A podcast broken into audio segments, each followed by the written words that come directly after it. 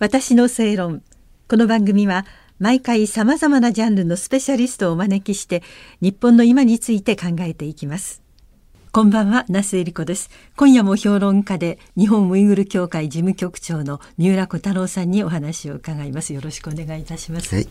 ろしくお願いします。えー、正論の9月号からウイグル人の証言について連載をされていて、うん、まあどういう視点でそれを取り上げてどんなふうに紹介をしてというお話を前回伺ったんですけれども、今回具体的にそのご紹介している方々のお話を聞かせていただこうと思いますが、あのこの証言してる方、まあ、あの日本の正論という雑誌に証言をするということでもとても大変な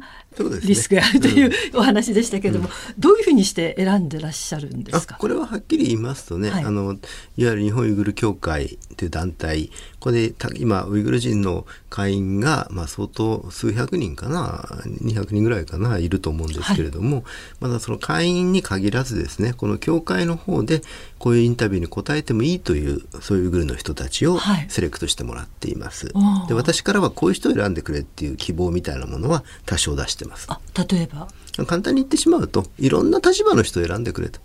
あはい、うん、向こうで家族が捕まってる人もの話も聞きたいし、うん、捕まってない人の話も聞きたいし、うん、捕まって出てきた人の話も聞きたいし捕まったまんまの人の話も聞きたいから。はい、でまあそうみんながみんな都合よくいくわけじゃないですけどね、うん、あとなかなか難しいんですけれどもこれまで証言してない人の話が基本的に聞きたい。これまでの証言は、はい、あの清水あの智美さんという漫画家がいらっしゃるんですけど、まあ、まあ、清水さんだけではなくてですねすでに雑誌やテレビで証言している人に関してはあのもちろん入れるとしてもそれはちょっと後の方で僕はいいかと思ってるんですよね。うん、これまであまりそういう媒体に出てない人の話が今まで発言をしてこなかった。でも、うん、今もう発言しなければ逆に言えばならなくなってしまった人たちということですか？まあやっぱりまあ一応その全ての私の希望が叶うかどうかは別として、まあ、そしてその上でまた選んでもらってるという感じです、ね、具体的にあのじゃあ9月号に掲載されている方のお話伺わせていただけますか、はいまあ、ムハラム・ムハンマド・アリさんという方が、はい、えー、9月号に掲載されましてね、まあ、これ詳しく言ってると長くなってしまうんで簡単に言ってしまえば2017年に、まあ、お父さんですねが捕まったという方ですね。はい、このお父さんはですね、まあ、非常に、まあ、イマーム簡単に言うとイスラム教の、まあ、宗教指導者といいますかね、はい、そういう方でした。はい、でそういう今中国ではですねこのウイグルにおいてイスラム教徒であるというのはもうそれだけで弾圧の対象、うん、まあ、ほとんどのウイグル人が全部イスラム教徒ですけど、はい、その中の特に宗教指導者であるとかイスラムの強い信仰を持ってるそれが生き方としてアイデンティティになってる人たちというのはもうこれ弾圧の対象になる、うん、そしてまたこの方がまず捕まりましてそして現在に至るまでですねもともとこの宗教指導者だった方でひげを伸ばすんですよ。一般にね。顎ひげを？そうですね、はいはい、ひげをいっぱい伸ばすまあそれは宗教的な意味があるんだと思うんですけれども、えー、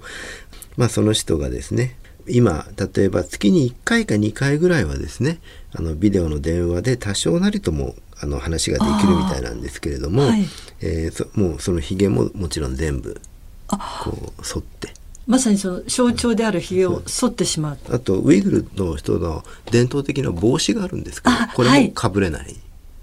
かぶれない。かぶっちゃいけない。そしてあとまあものすごく痩せてしまっていてもう完璧に囚人の姿ですよね。そして、あのそのお父さんが何を言うかっていうとみんな中国語を勉強しなさいとかあるいは こう自分はとても共産党のおかげで幸せに暮らしてるとか、まあ、そういうメッセージしか出せないあのテレビ電話というかそういうお話だけ。ビデオ電話みたいな、ね、ビデオ電話だ、うん、で、まあ、簡単に言ってしまうとあの人質ですよね。もうそれは完全にね。うん、であのまたこの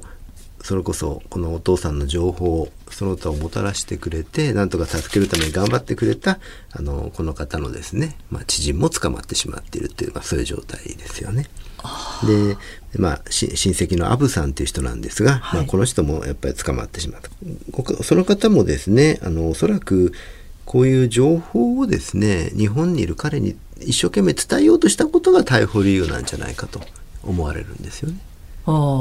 でそしてそのこれを受け取ったムハマド・ムハンダ・アリさんというのは、うん、日本のですねいわゆるインターネットとかそういうところでですねこの問題をもう非常に強く訴えてきまして、はい、まあ、それでますます、えー、そのもしかするとアブさんまたその家族にもいろんなね圧迫かかってるかもしれない、うん、まあ、そういう状態に今なってるということですよね。自分がどうこうということもあるとは思いますけども、例えばその自分の家族とか、自分の知り合いが自分のために何かをしたことによって害を被るっていうことですよね。でそれを明らかに分かるように伝えるっていう中国のやり方ということですか？もうこれはもうこれ北朝鮮もそうですよ。うん、まあこれはちょっとまた話がずれちゃいますけどね、うん、北朝鮮のやり方もそうです。うん、であのつまり日本のねあの在日朝鮮人で、あの北朝鮮に親戚が帰った人たちもうこれはもう完璧に人質ですね。あはい、だからまあそういう共産主義独裁のやることっていうのは大体似てるんですよね。うんまあそして結局この方々がですねこのムハラムハムド・アリさんとかが今すごく、まあ、気の毒な状態になってるのは日本国籍が今ないんですよね。あはい、まあ、中国国籍なんですよね、はい、そしてそうなるとですねパスポート持ってるでしょ？はい、当然。それ中国のパスポートですよ、はい、そうですね。でこのパスポートは期限が来たら更新しなくちゃいけないでしょ？そうですね、うん、はい確かに。でも更新のためには帰らなきゃいけない帰らなきゃいけないです。で帰ったらもうアウトですもう戻ってこられいやもう日本でこれだけのことを訴えて、はい、雑誌にも出たら、はい、もう絶対帰ったらアウトです。そのまま収容所です。収容所収容所です、はい。これは確実です。うん、あの実際そういう目に遭ってる人がいますから帰ってそのままという方が、うん、まあ、はい、もちろん100%の証拠はないですけど、うん、帰って1年ぐらいで亡くなったとかいうそういう女性いるわけですよ。でそれは私の考えではおそらく捕まってる、うんうんうん、でですからこの方とかはですねとにかく今、えー、日本を離れて故郷に戻ることができないわけです。うん。でそしてだけどパスポートという現実の問題ありますよね。はい、パスポート切れたら、じゃあどうなるんですか、まあ、ですからあと数年でね、はい、こうでもちろん日本国の入管も、うん、法務省も鬼ではないので、こういった人たちに対して何とかしようという考えを持ってます。はいこれ今回の入管法改正の中で準難民って言葉が出てきてるんですけどあはい、あれは多分この人たちのあなるほど、はい、香港とかうん、こういう人たちの救援対象になんかそういう概念を作ろうとしてんだと思います。うん、ただそういう丁寧な議論がなく入管法改正も止まっちゃったんで、うん、私は非常に残念です。そうですね、こういう現実に困ってる人がいるわけです。そうですね。うん、で、それに対して杓子定規に、じゃパスポート更新しないんだったら強制送還だよって言ったら、うんうん、もうこれ地獄に送るのと一緒ですから、うんうんうん、そういった問題も含めていますね。この問題にはね。なるほど。うんあの詳しくは正論をお読みいただくということで、他にもご紹介している方がいらっしゃるんですけどまた次回改めてお話を伺わせていただきます。私の正論お相手は那須恵理子でした。